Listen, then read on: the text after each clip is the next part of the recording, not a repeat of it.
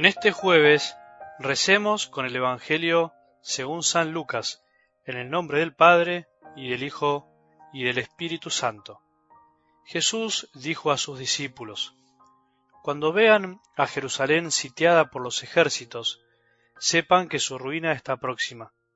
Los que estén en Judea, que se refugien en las montañas, los que estén dentro de la ciudad, que se alejen, y los que estén en los campos, que no vuelvan a ella porque serán días de escarmiento, en que todo lo que está escrito deberá cumplirse.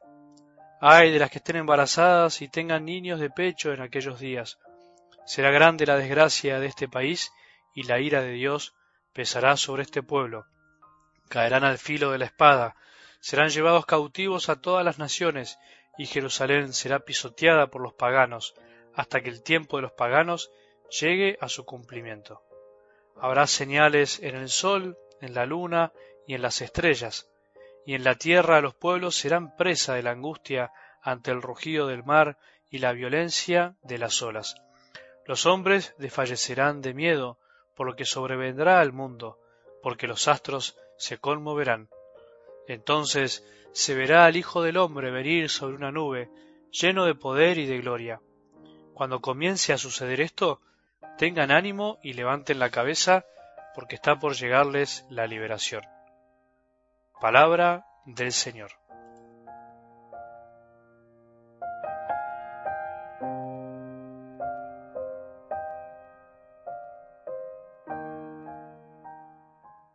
Continuamos rumiando la frase del Evangelio del domingo, esas burlas que sufrió Jesús crucificado por parte de los jefes judíos, los soldados romanos y el malhechor no arrepentido.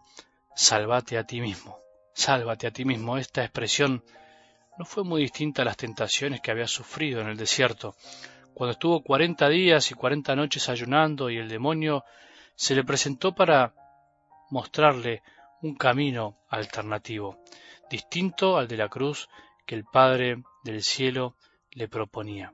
¿Qué hizo Jesús en ese momento? Contestó con la palabra de Dios. ¿Qué hizo desde la cruz? No contestó, solo fue fiel. ¿Qué actitud debemos tomar ante este tipo de pruebas, ante los deseos de bajarnos de la cruz, de abandonar el camino del amor? A veces contestar al tentador con la palabra de Dios, otras veces, como en la cruz, callar. Simplemente callar. Jesús en la cruz no contestó, no dio explicaciones, no hizo nada, solo permaneció en silencio seguro de lo que tenía que hacer. Lo más difícil, no hacer nada significa mucho esfuerzo y muchas veces implica hacer mucho, pero algo que no se ve. Pensemos si nosotros no estamos viviendo este tipo de pruebas, de tentaciones internas o externas. Sálvate a vos mismo, cortate solo, hacé la tuya, olvídate de los demás ya tenés demasiados problemas. Deja de esforzarte, no vale la pena. No la luches más. No hables más con ese, no va a cambiar más. Abandona tu matrimonio, lo hacen muchos. Deja tu consagración al final. Da todo lo mismo. Y así, mil frases más que nos pueden resonar en el corazón algunas personas nos las están diciendo. Para ir rezando y pensando.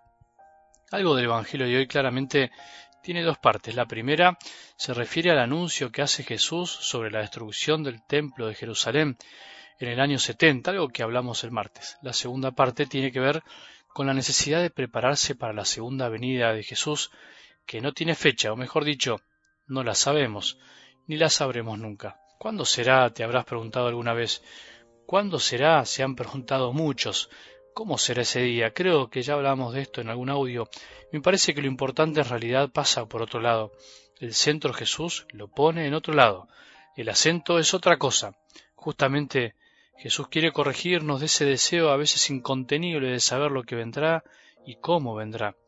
Lo que nos enseña es la actitud que tendremos que tener cuando esto pase, si es que nos toca vivirlo. Habla de tres cosas muy concretas, ánimo, levantar la cabeza y liberación. Alcanza el tiempo para que meditemos en la primera, con las otras podés rezar y pensar vos. Jesús a veces es bastante pretencioso, desea mucho de nosotros con cosas que a nosotros a primera vista nos causan un poco de rechazo. Después de decir todo lo malo que puede llegar a venir, nos termina hablando del ánimo, ¿Es posible? Tener ánimo ante lo que parece desastroso, ya sea el fin del mundo o el fin de nuestra vida, o la vida de un ser querido. Es la actitud de que tiene las cosas claras. Ese la tiene clara, decimos, y tiene su corazón anclado en la vida que vendrá. Es la actitud del que tiene un pie en la tierra y otro subiendo el escalón al cielo. Es la actitud del que tiene los pies en la tierra pero los ojos en el cielo. Es el ánimo del que cree, del que tiene fe, pero no me refiero al que solo cree que Dios existe, sino el que le cree a ese Dios que existe, le cree a ese Dios que se hizo hombre, a Jesús. Y como le cree a Jesús sabe y tiene la certeza de que sus palabras son verdad y no miente. ¿Entendemos la diferencia entre decir que creemos y creerle a Jesús? El ánimo ante estas situaciones es un indicador de nuestra fe. Decimos que creemos, pero nos desesperamos ante la muerte o ante lo que pueda pasar el día de mañana. Entonces nuestra fe está con alfileres.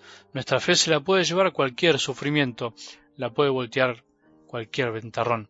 Si ante la posibilidad del fin perdemos la esperanza es porque nuestras certezas están atadas con alambre.